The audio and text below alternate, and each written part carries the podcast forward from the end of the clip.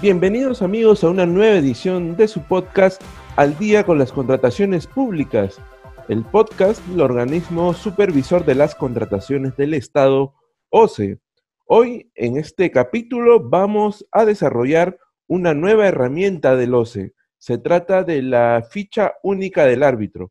Y es por eso que hoy contamos con la participación de Martín Torres. Martín es subdirector de la Subdirección de Registro, Acreditación y Monitoreo Arbitral del OCE y nos va a dar detalles de esta nueva herramienta, de sus funciones y de la aplicación que le puede dar la ciudadanía. Hola Martín, muchas gracias por estar nuevamente con nosotros.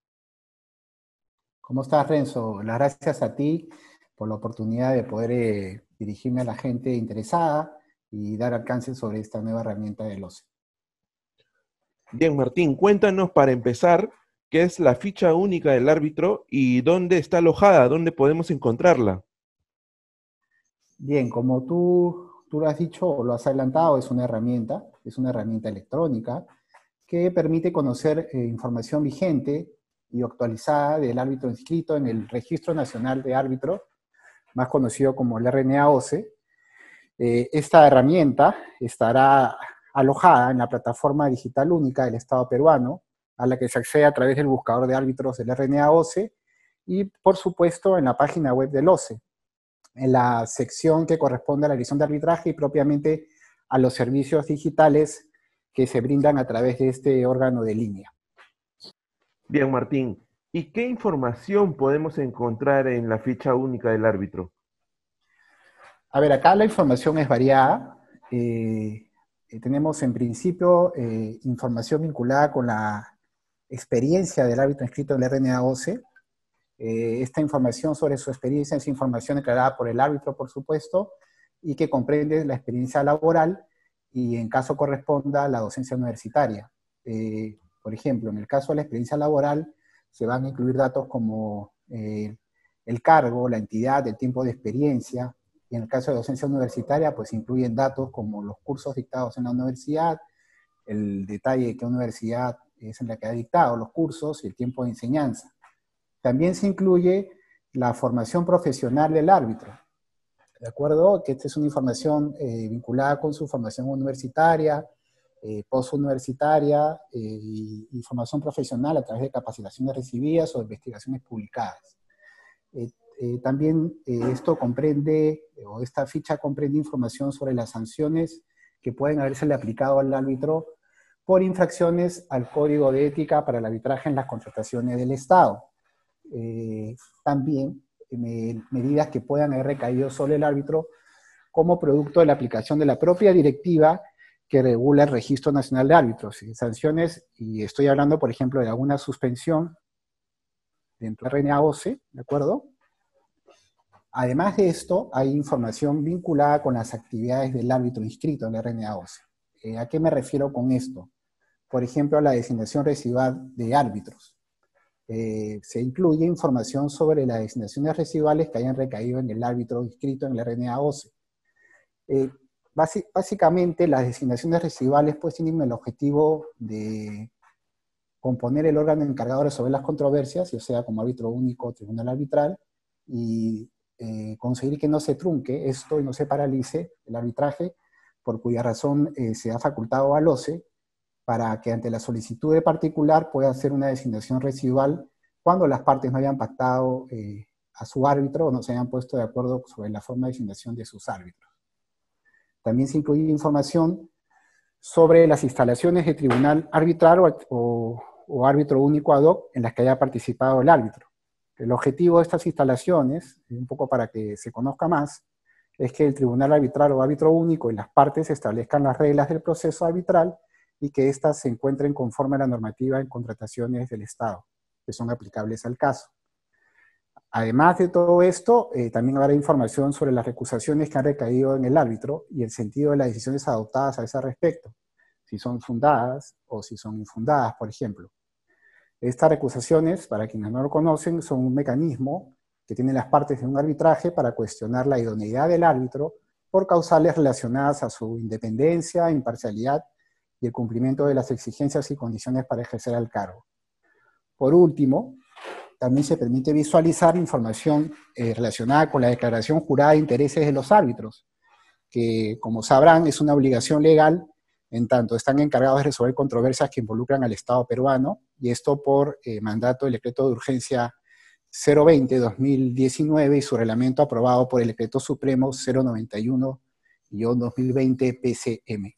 Esta es la información eh, básicamente que contiene, que contiene la ficha única de árbitro, aunque hay mucho mayor detalle en cada uno de los campos que es, eh, vinculados con estas materias que yo he citado.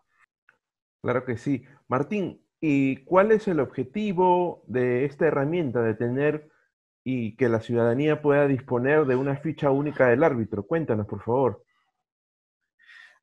El objetivo es transparentar eh, la información vinculada con el árbitro inscrito en el RNA 11, eh, que es información eh, actualizada y predecible y es una herramienta importante para los actores, los actores de los arbitrajes en contratación del Estado. Y estoy pensando, por ejemplo, en las entidades públicas a través de su Procuraduría, su órgano de defensa jurídica del Estado y los contratistas, quienes al momento, por ejemplo, de entrar en una controversia, y tener que designar a sus árbitros, y estoy pensando en este caso en las entidades públicas que deben obligatoriamente designar a sus árbitros de este listado eh, de RNA 12, podrán conocer los antecedentes e información vinculada al árbitro de RNA 12 y les permitirá tener mayor información predecible, confiable y vigente para poder designar al árbitro eh, que considere. Bien, Martín, y coméntanos un poco más de la relación que existe entre el Registro Nacional de Árbitros del OCE, el RNA, con la ficha única del árbitro. ¿Cómo se vinculan estas dos eh, herramientas? Ah, perfecto. Eh, lo que hace la ficha única de árbitro es permitir consolidar y hacer pública la información que se vincula con los árbitros inscritos en el RNA OCE. Eh, esta información, como ya lo dije antes, es información que está dentro de nuestro registro, ¿de acuerdo? Hay un registro, que hay un sistema donde está esta información, pero esta información ahora se hace pública para, digamos, los eh, actores de la contratación pública y los actores propiamente de los arbitrajes en contrataciones públicas. Eh, es información, como te dije antes, eh, veraz, declarada, predecible y actualizada. Y es información también, como, como también te dije antes, eh, sobre antecedentes del árbitro, ¿no? Formación académica, experiencia profesional o docencia, información sobre sanciones impuestas por infracción al Código de Ética para el arbitraje y contratación del Estado, eh, medidas de suspensión, de la directiva del RNA 12. Y otra información también, que es la que te contaba sobre las actividades propias del árbitro, ¿no? instalaciones, designaciones, recusaciones, además de la DJ. En suma, eh, la ficha única de árbitro lo que hace es recoger la información que tenemos nosotros de cada uno de los árbitros que están dentro de nuestro sistema y aquella información que pueda ser pública, pues ponerla a disposición de la ciudadanía y en especial de los actores de la contratación pública, digamos, para mejorar el sistema, el sistema de la contratación pública y en específico el sistema de arbitraje. Bien, Martín, muchas gracias por haber estado con nosotros. Ya lo saben, amigos, el OCE pone a disposición de la ciudadanía una nueva herramienta como es la ficha única del árbitro para que puedan conocer de manera transparente los antecedentes de un árbitro inscrito en el Registro Nacional de Árbitros del OCE. Muchas gracias, Martín, por haber estado con nosotros. Gracias, Renzo. Hasta una nueva oportunidad y a la orden. La orden. Muchísimas gracias. Muy bien amigos, esto ha sido todo por hoy. Hoy hemos conocido sobre la ficha única del árbitro junto a Martín Torres. Él es subdirector de la Subdirección de Registro, Acreditación y Monitoreo Arbitral del OCE. Bien, antes de despedirnos, recordarles como siempre que pueden seguirnos a través de nuestras redes sociales del OCE en Facebook, Twitter e Instagram. También pueden encontrar nuestro contenido en YouTube y Spotify. Por favor, no se olviden de igual forma de suscribirse a nuestro boletín de noticias del OCE, el cual les permitirá recibir contenido actualizado sobre las contrataciones públicas. Muy bien, eso ha sido todo por hoy. Nos vemos en una nueva edición la próxima semana. Hasta pronto.